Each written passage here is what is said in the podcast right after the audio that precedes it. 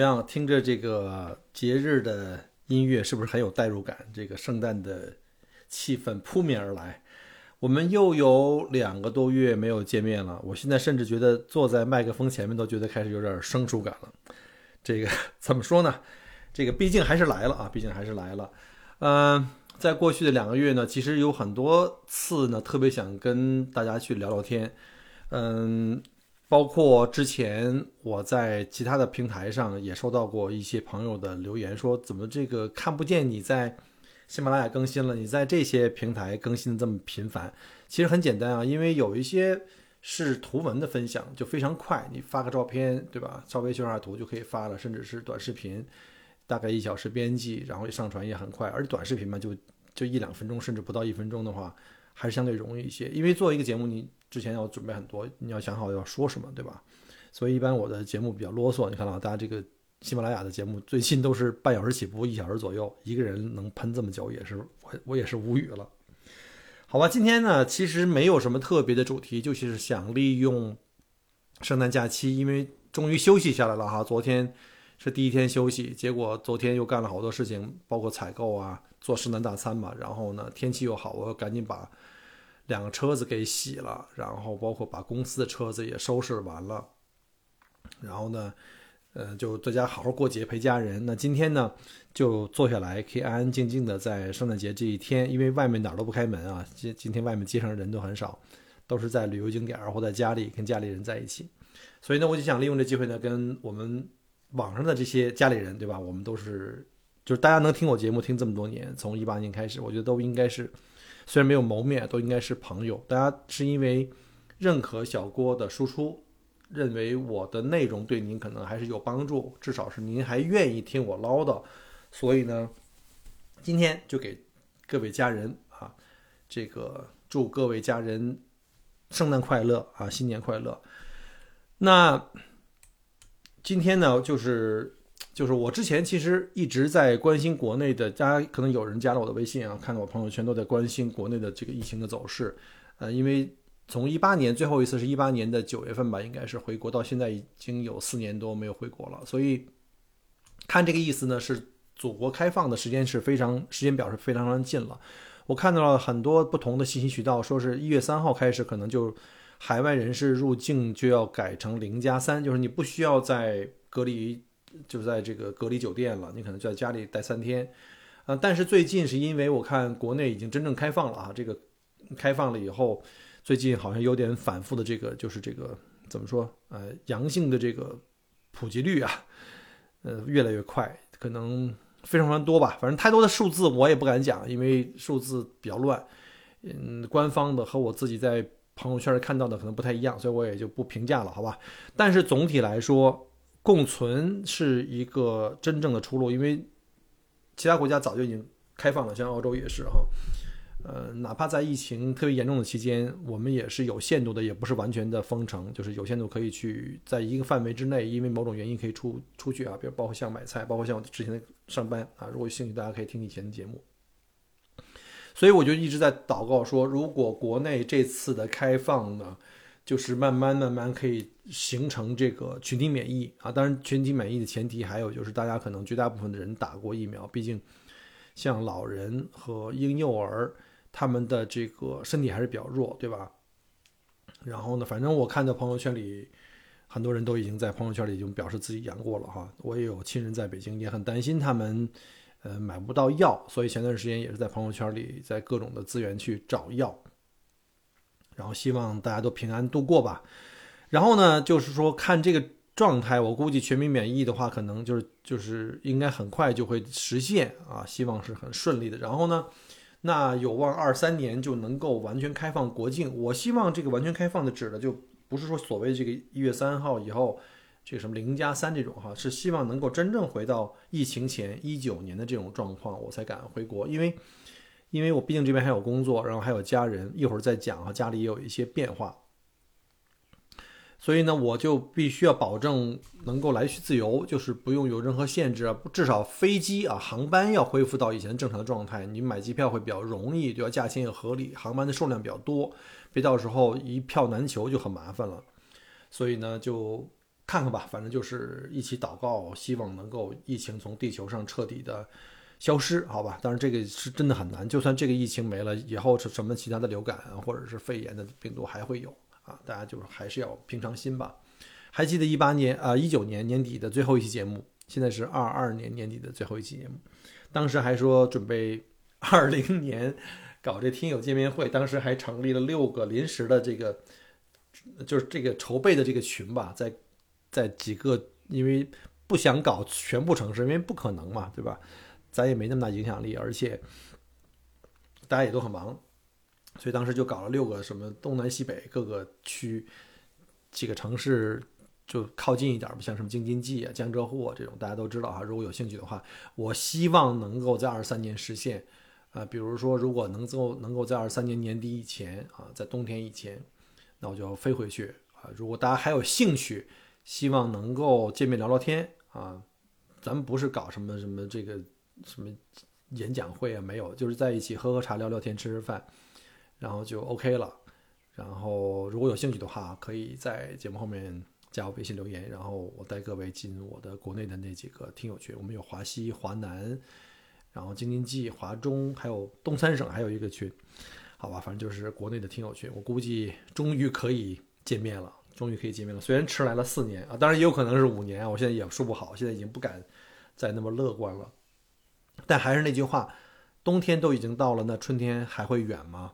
所以我们还是抱着这个积极的心态吧。其实大家可能会问，就是澳洲的现在的疫情怎么样？其实澳洲的疫情在可能半年多、十个月以前都基本上没有人太关心了，大家早就开始疯疯癫癫的到处跑着玩去了。然后呢，好消息是呢，我一直到现在还阴着，我因为做过好多次测试，包括上班的时候，有的时候被临时抽调去做测试，因为。团队里如果有人阳性了，他就会被立刻就被要求在家里自我隔离，然后别人就马上周围跟他一块儿的人就要去去检测。我那个之前那个工地在 Franson 就在那个墨尔本那个 Mornington 半岛那 Franson 那个 Summerwell 那个工地已经结束了，但是在那段时间，我们整个我那儿干了一年半嘛，整个一百多人的团队基本上都阴过啊，都都阳过，就是只有我和我的那个我们公司的这个项目组长是没有阳过的。我也觉得特别奇怪，他们说你这不可能啊，所有人都阳过了。大家可能还记得那个 Sammy 同学，就我们那个有个同事，把车撞坏了，搭了我的车搭了八个月，每天早上我要去接他，路上有半个小时时间，然后下班再给送回家，连续搭了八个月。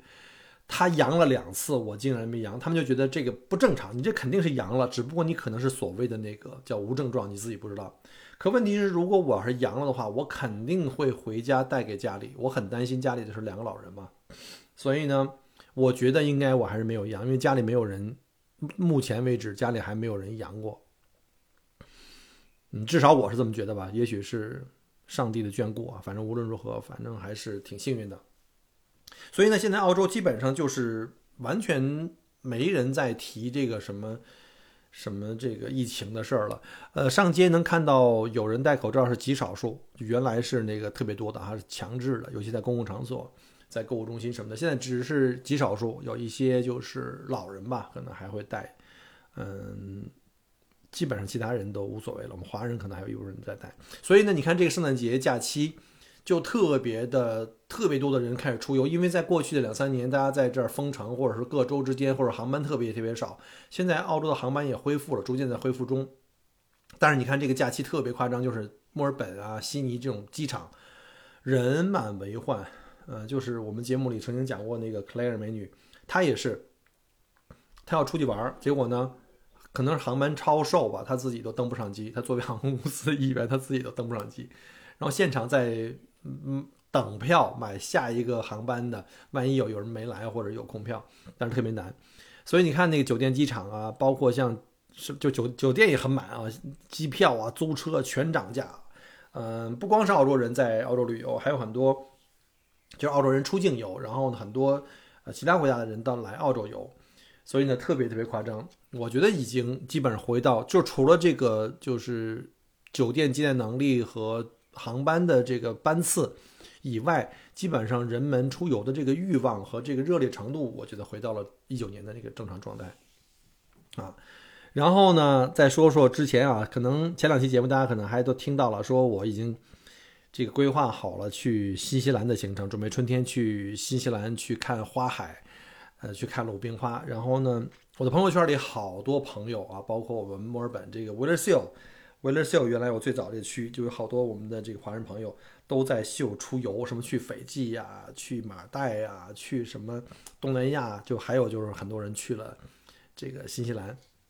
哎，给我羡慕坏了！我的新西兰群行程被取消了啊，这个原因特别复杂。其实主要就是因为家里人的家里人的这个有这个变化，就是我们是因为跟老人一起住。当年来澳洲的时候，因为我爱人是独生子女，所以我们来澳洲移民唯一的一个就是没得选择，就是必须要带着老人出来啊。像我自己家的父母还好一点，因为啊妈妈很多年以前去世，然后爸爸在北京，而且我是四个。就是兄弟姐姐妹四个，我最小，然后哥哥姐姐们在北京就就基本上就呃帮我们去照顾这个老人，帮我去照顾爸爸。我就是计划就每年回去一次嘛。但是呢，因为我爱人就只有一个小孩，所以我们就得把他的爸爸妈妈一直带在身边啊。我们来澳洲这么多年也都是带着他们，嗯，但是老人就是就是应该是叫孩子的姥爷吧，就是我的老丈人他。他的，因为之前在一九年年底，他也很幸运啊，在疫情开始之前做了个颈椎手术。其实这个颈椎手术啊，应该在很早以前，可能在十多年以前，在北京的时候，当时在他自己在去人民医院做检查，当时医生就是建议他要去做手手术，他那颈椎就开始有这个压迫，跟就是就是那椎间盘狭窄，就是就开始挤压那个神经嘛。你想颈椎那位置很很麻烦，如果你要一旦一旦要是严重的话，就很可能会高位截瘫，就好像我们小时候知道那个张海迪那个故事哈。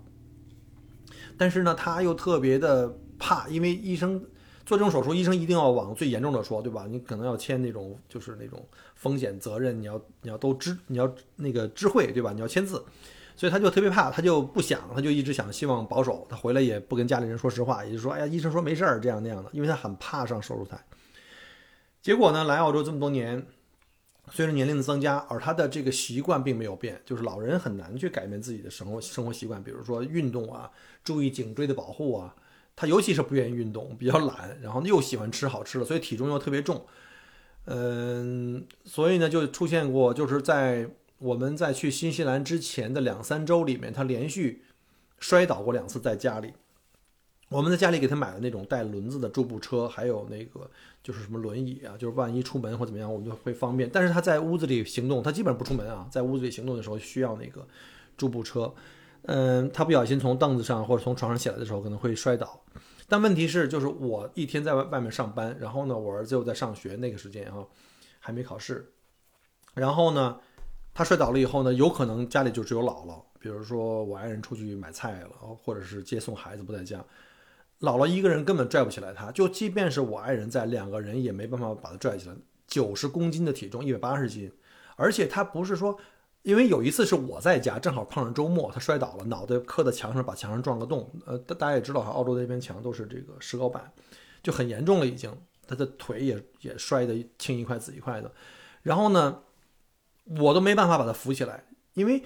一个九十公斤的人和一个九十公斤的一个行李的感觉是不一样的。说我可以全身发力哈，你如果是个行李有绳子或者什么怎么样，我一发力能够给拽起来。关键他是人，我拽着他胳膊的时候，他的体重自重太重的话，很可能把他的就是这个肩膀给拽脱臼了。所以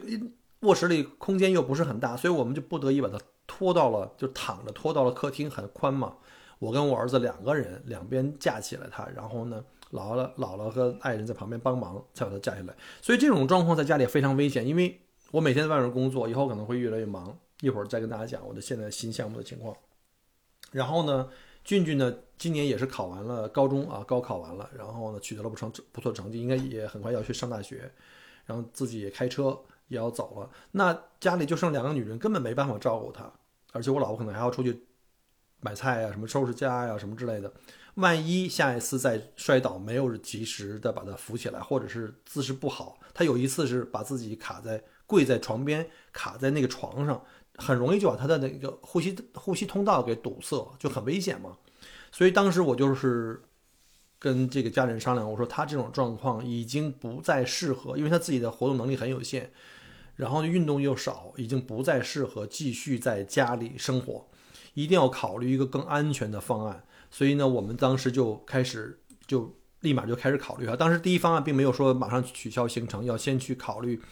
看看能不能安排他去进这个养老院，就养老机构，就是因为比家里更加适合这种老年人，而且他们有足够的专业的团队，在二十四小时都有人嘛，在那个养老机构里面，人家也更有经验。所以呢，我们就开始在网上查询，就是这个叫做 H Care Home，大家可能在欧洲生活的知道，就是老人，呃，年老了以后都会去选择去 retirement 啊，那个 village 就是那个退休村啊，因为自己打理房间可能有困难。然后呢，一上网一查这个资源，才发现这里其实特别的，就是也是有很多政呃有很多这个门道，然后有很多政策你要去了解。啊，包括政府要派他们的第三方的这个评估员到你家里去给老人做评估，根据他的情况、实际的情况和家里的条件来看，他目前的状况适不适合去老年医院，然后呢，还是说可以在家里，然后政府呢每年给多少钱，然后让别人来，你可以花这个钱让别人来上门来做一些服务，因为在澳洲呢。嗯，一个家庭孩子如果十八岁以上，基本上都是独立出去了，可能二十几岁，尤其是三十岁一结婚以后，可能基本上都不再跟老人住，这是一个常态。而很多老人是自己住的，他们在澳洲好像没有这个所所谓这个养儿防老这个说法，都是要保持相互的独立。而且很多老人也更加喜欢自己清静、自己独立生活，就包括我旁边的那个 Tony 老爷爷哈，他就是自己一个人独居，虽然也有孩子，孩子可能偶尔会来看看他。当这些老人到了一定年龄以后，身体机能下降，或者是耳朵背啦，或者眼睛不好了，自己做饭啊、打扫房间和这个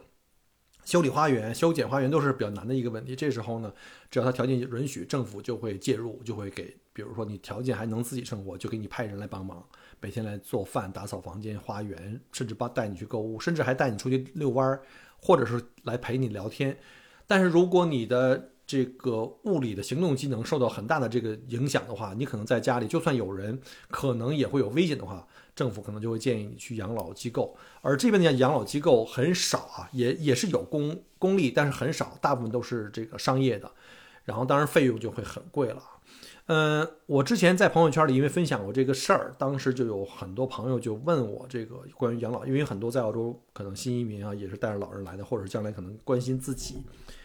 将来 都有老的那一天，可能要去养老院，所以呢，今天就不再花太多时间讲这个细节。反正，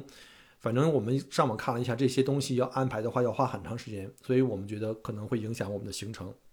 我们就把这个新西兰行程就，哎呀，就很遗憾的取消了。那没办法，因为我们实在是不放心。就算是我们能很顺利把他送到养老院，但是我们刚送进去的时候，我们就出去玩。两周才回来，他在那个里面是不是适应，能不能 settle down 的很好？语言和文化和饮食的问题会不会有问题？而且那个时候我们因为那个是俊俊毕业以后，我们可能我猜啊，可能是跟俊俊的最后一次的亲子游啊，以后可能还是出行，但他作为一个成年人 就不太会是亲子游了。所以呢，当时我就就跟爱人说，干脆我们还是保险点，我们把这个新西兰行程取消，取消了以后。以后再有机会吧，就是可能这我们新西兰真的是这个缘分太浅，已经计划了好多次，来澳洲十年了都没去过，也是个遗憾。不过人生就是这样，那怎么办呢？所以呢，就长话短说，后来就把老人送到养老院。我们刚去的这段时间，还要每刚开始的一星期，可能我们每天就要去看，有的时候一天跑两次，缺什么东西给送过去。然后现在慢慢的已经 OK 了，现在已经大概住了一个半月了，然后他的状态就是还比较适应吧。然后呢，我们也都挺放心的，也不遗憾了。这个新西兰没去也不遗憾，最起码给他安排的妥当一点，我们也是放心吧。然后呢，将来这个养老院和这个适龄老人呃如何去申请这个政府的这这这个福利啊，它是一个很好的福利。看完以后，就是了解，通过这件事情，我自己也是真的是从零开始，特别细节深入的了解了这个澳洲养老的体系跟这个福利的细节。还是那个原来的这个话，这个福利的这个简直是好到令人发指啊！点到为止，不能再说了，说的话可能不知道会不会被枪毙啊。有后有机会的话，我可能会考虑把它的细节录一期节目。如果要被下架，那也没办法，这是实情吧。然后呢，大家有兴趣也可以看看我其他平台，像包括像视频号、小红书，将来我也想想也想把这个老年院的情况拍出来。让大家看一下，就是澳洲的老年院大概是什么样子，然后老年人住进去每天都有什么样的活动安排，能有哪些福利可以享受，然后以及费用的问题吧。就如果有兴趣的朋友们可以继续关注了啊。呃，然后呢，就说说最近的工作的情况，嗯，还是一如既往的忙。嗯，但是呢，就是我在上一个项目，就是在那个 f r a n c e 那个项目已经结束了，就跟玛卡这这个公司就拜拜了，因为他们后来又签了一个新的项目呢，就没有跟我们公司签，选了另外一家公司，据说是因为比较便宜吧。我觉得啊无所谓了，希望他们的服务还是像我们这个公司做的很好，因为我们这个服务的，他们的老板还是非常认可的，只是觉得哎呀就是有点贵。嗯，说白了就是他们可能不太想就是给。这个在马路上工作的我们呢，提供这个叫 incremental，incremental 就是所谓，比如说三十五度以上，原则上你要要么就取消工作，我们都可以回家；要么就要去给这个 double pay，或者下雨天的时候，冬天你知道墨尔本雨很多，尤其像今年，你在雨里举牌是很冷，很全身都有可能湿掉，不是所有人都能及时带着雨衣去，他们也不愿意给这个 double pay，那就只能在下雨的时候，我们都躲到车里去，那那那就会受影响嘛。那我不知道那家公司为什么就可以允许他的员工在风里、在雨里湿着，在三十五度高温下晒着，而不给 double pay，对吧？你至少可以让他去在车里躲一躲嘛，开着空调怎么样不知道了，反正反正澳洲的这个情况也都是比较复杂的哈。然后呢，我刚刚结束那边就是最后一天工作，上完以后还有点依依不舍啊，看着那个整个那个工地的总部啊，我们那 compound 被拆走，真的是有点就是。心里有点那个不舍的感觉啊，尤其是我们那个最后一天，我是跟经理一起在，他也在，他比我干的时间更长，他干了一年半吧，一年半多，比我多两三个月。然后就这个项目就算是告一段落，大家看我的视频和朋友圈能看到哈，就是那个工地就全撤了。然后呢，我第二天还以为自己就暂时能歇几天了，结果第二天一早，公司四点半就给我。发短信我没收到，结果六点半又找我说你赶紧去那个班役去上班。这就是之前我在我的那个其他平台里也分享过哈，就是，嗯，维州因为刚刚选举完，大家知道就是各个州的选举有自己就是州政府，就相当于中国的省政府也是由当地人民选的嘛。然后刚选完这次呢，就工党就继续继续执政，当然这个没有什么没有什么悬念啊，因为维州一直都是工党的天下。然后呢？那工党上台以后呢，这这个基础建设投资还会继续大幅的这个投资，所以呢，很多大的这种项目，像这个机场，还有像这个西门大桥和去西区的那个地下隧道，以及就是像这些火车线路的这种升级，呃，都会继续大量的投资。所以呢，我估计我这个工作在这个行业里，我愿意的话可以干到退休了。所以公司就在前段时间签了好几个大的铁路的项目。一直就在那个公司就发邮件给员工说，我们现在缺人，你们最好都要去拿到那个铁路的执照。所以我之前大概一个多月、两个月就考了铁路的执照，然后那个公司就开始给我派活。然后呢，人员因为特别缺少，公司因为各个公司都在招人，我们公司人就是说，你看能不能你们谁有朋友有这铁路执照的，也能够给拉到公司里来去上那个项目。结果我也在朋友圈发了，在小红书也发了。结果很多小红书的朋友给我留言，特别感兴趣，因为年薪确实不错哈。结果有身份的要求，就是你至少要是澳洲的永居，就是 PR 嘛，绿卡啊才可以。有很多人可能还是学生啊，或者 TR 是不可以的。所以呢，大家别着急啊，等拿了 TR 以后，等不是等拿了 PR 绿卡以后，如果你们有兴趣还想去做的话，嗯，我在其他几个平台里都已经告诉大家有哪些渠渠道，就是你如何去考这些执照。嗯，需要什么样的执照，可以干什么样的活儿，都写的很详细啊。在喜马拉雅就不再呃赘述了。如果有兴趣，大家可以那个加我微信，我可以分享给你们，或者你们可以在小红书啊，或者在我视频号里去找到，好吧？所以呢，现在这个项目呢就开始上班了。我现在每天要更早的起床，因为现在那个项目都是在偏远、比较偏远的郊区，比如像 Banip 这个项目呢，离这个墨尔本市区要八十多公里，就离我们家大概是六十多公里。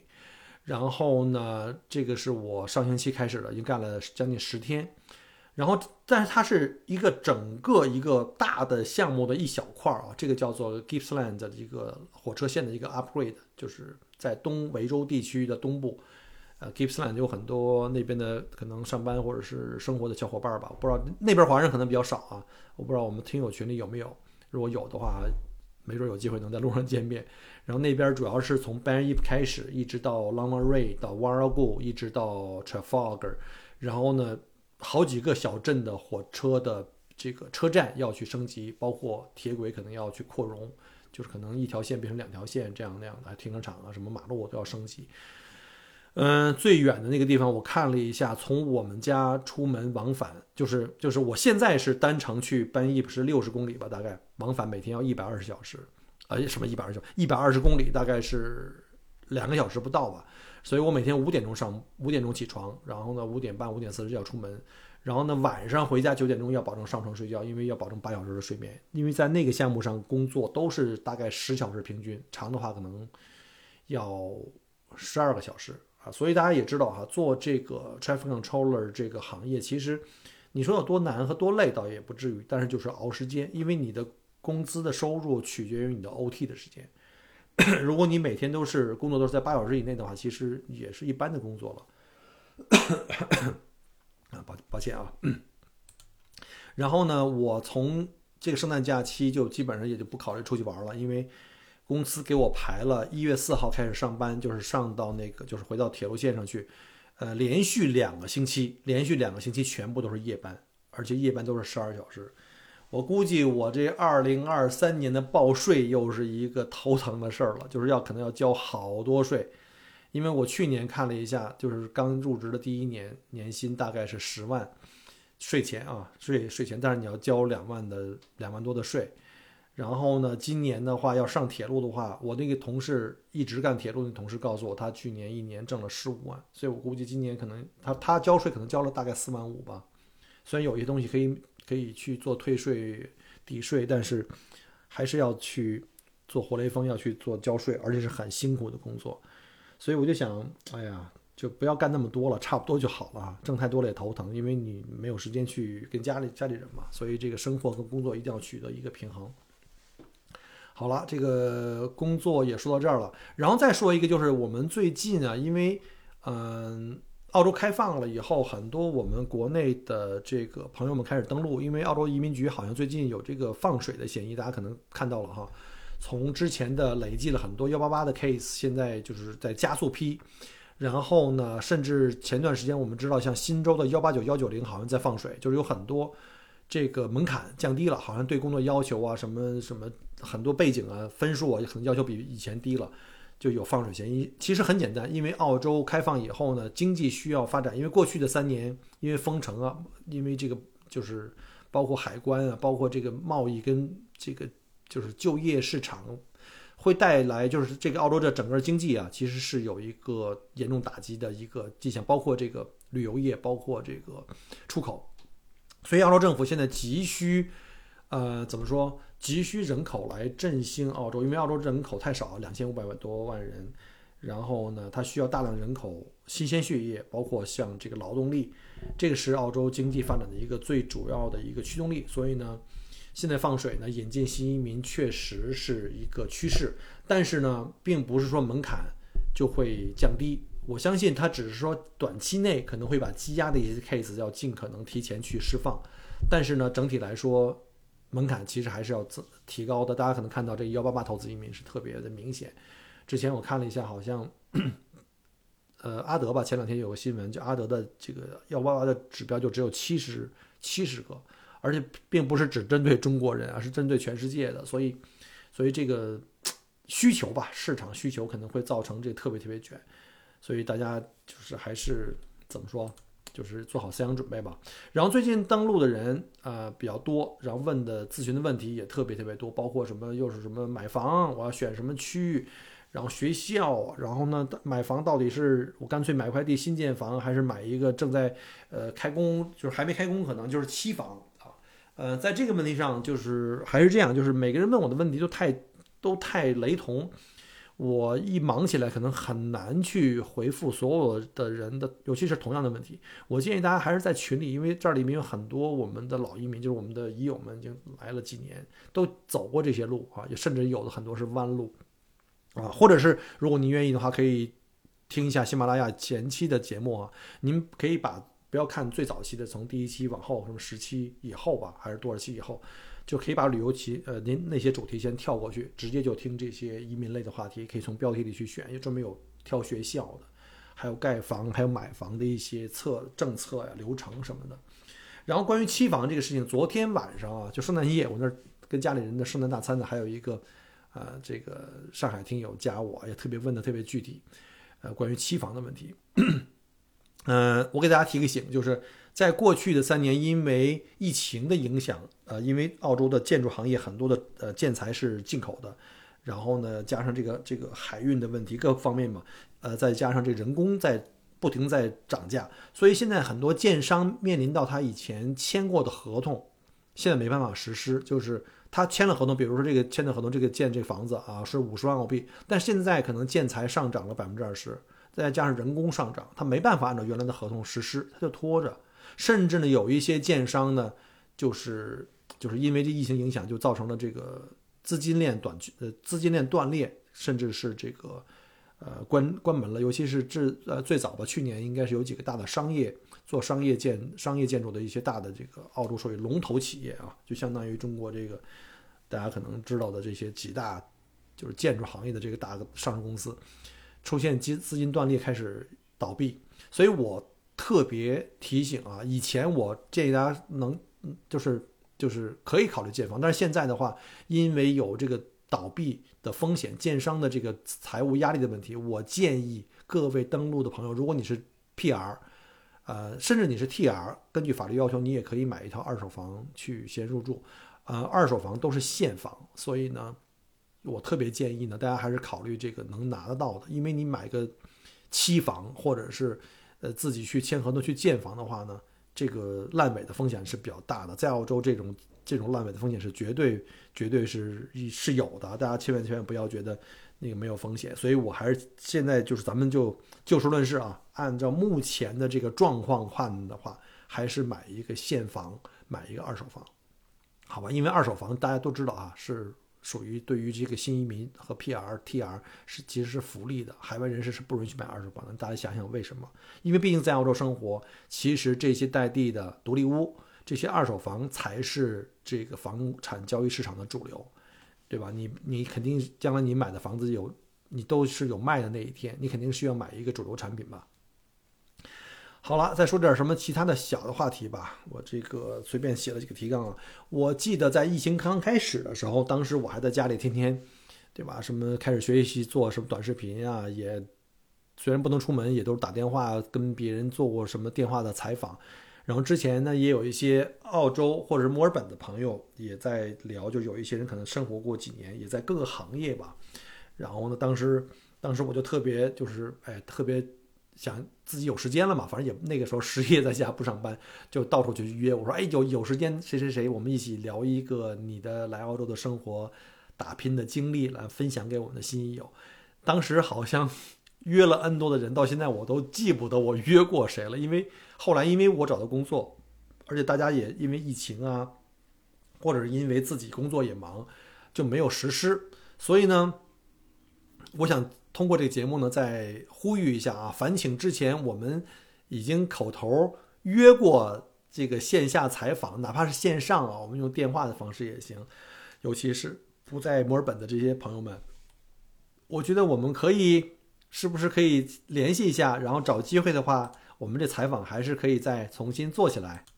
然后呢，我们也不用对这个采访特别有大的压力啊。大家可能啊听过我一些采访节目，其实就是闲聊天。都是闲聊天，没有什么之前什么先大家先商量一下话题啊，总结提纲啊，根本不需要，咱们不是专业电电台电视台哈。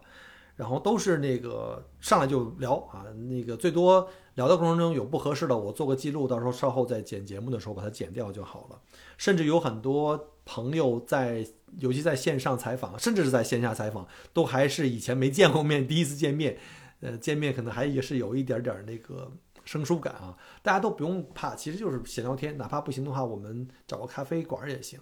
呃，如果不怕那个噪音影响的话，我们可以试一下。所以呢。还是这样啊，希望大家愿意来跟我们线上的所有听友和鱼友们去分享自己的经验，这个也是一个美德吧。我们所谓的这个叫 sharing is caring，好吧。然后呢，最后一个话题就是，因为现在是澳洲的夏天，北半球的冬天，然后旅游又开始热起来，然后有很多在澳洲生活的朋友们就开始问我出游的一些线路的推荐。啊，甚至还有很多我们的听友或者是已友还帮我推荐这个就是游客包车的这个项目，但是很遗憾啊，现在因为我把我的十二座海狮给卖了，我的八座车虽然还在，但是我把第三排给拆了嘛，而且现在我基本上因为上班，基本上也不太可能去带团，因为毕竟带团你还是有季节性，现在现在旅游还没有完全恢复，对吧？你可能就。一个月可能有那么一两单、两三单的话，我就算接了，那我可能会因此影响我的那个工作，但是对公司可能就会认为我不稳定，所以我现在必须得只能顾一头，所以也感谢大家对我的认可和支持，然后也很遗憾我暂时不能接这个旅行的，但是呃没关系，我毕竟在旅游圈里还是认识一些我们的同行，尤其是这些特别靠谱的一些同行。然后就是，如果您有这个旅游的需要，就是如果您不能自己开车啊，需要包车的话，我可以推荐我在墨尔本非常靠谱的这个同行来，来跟大家去带。如果大家愿意的话，然后呢，或者说如果您是想自驾，您能开车，哪怕是就是比如墨尔本的或澳洲的小伙伴，呃，我就建议大家可以关注一下我的那个订阅号，大家知道哈，可以搜索搜索一下我的那个微信订阅号，叫 Michael 郭聊澳洲。原来叫墨尔本精品旅行，后来因为旅行社不能做嘛，就是我就同名啊进行 IP 整合了。大家可以搜一下，里面有很多原来的旅游的一些线路的规划，还有一些我的精彩游记啊、路书啊、攻略，都是干货，真的是宝藏级的干货，吐血推荐，大家千万不要浪费。那里有图文版，如果你想在澳洲来玩的话哈，只要是季只要是季节选对了，然后把路线定好了，按照我那个去走是没有任何问题的。啊，当然了，就还有我们这个节目，就是喜马拉雅，你可以看一下我早期的节目，呃，澳洲的东南西北、中部哪儿的都，只要是我玩过的，我都会有很详细的介绍。你要愿意看图文版的，就看公众号；如果懒得看字儿了啊，愿意听声的，就查一下喜马拉雅的这个我们这个每一期的节目的这个标题吧。然后呢，再次重申一下啊，就是除了喜马，因为喜马更新现在比较慢啊，上次更新是两个月两个多月以前了。然后大家如果想看到我的更新的更新或密度比较高的更新的话呢，大家可以呃，有兴趣的话可以加我的微信。然后因为我的微信视频号我有三个哈，就是因为最早的话我的号没有没有挂视频号，然后呢，所以呢就有其他的方式去绕行，所以我们就申请了三个号，一个就是麦口锅在澳洲，那是最早的号，然后呢就是麦口锅聊澳洲，就是挂在我的微信号下面的，再有一个呢。就是在音乐里漫步，都是我在运营的号，好吧？然后呢，可以欢迎大家去关注。另外一个就是小红书，目前我看还是小红书是专门针对海外的博主们比较友好的一个平台吧。呃，其他的平台呢，可能属于这个搂草打兔子，偶尔也发，但不会是我的主要的这个推广的平台了，好吧？然后呢，还有就是大家如果有兴趣加入我的听友群。啊，还有就是刚才讲过的国内的这个线下线下这个准备聚会的这个听友群，或者是澳洲，我们在各个州都有自己的就是听友群了，已经在各个省州府城市吧，呃，就是有这一友群，大家如果想加入的话，啊，甚至呢还有这个，嗯，之前有没有讲过，就是我们的这个技术移民和留学生的这个交流群体，我们也有一个群，还有就是，呃，非诚勿扰的这个。婚恋群，大家可以在群里面去去找到有缘人啊。好了，再次利用这个机会呢，祝我们所有的听友们圣诞平安喜乐，新年健康幸福。希望在地球的某个角落能跟大家偶遇。我们下期再见，拜拜。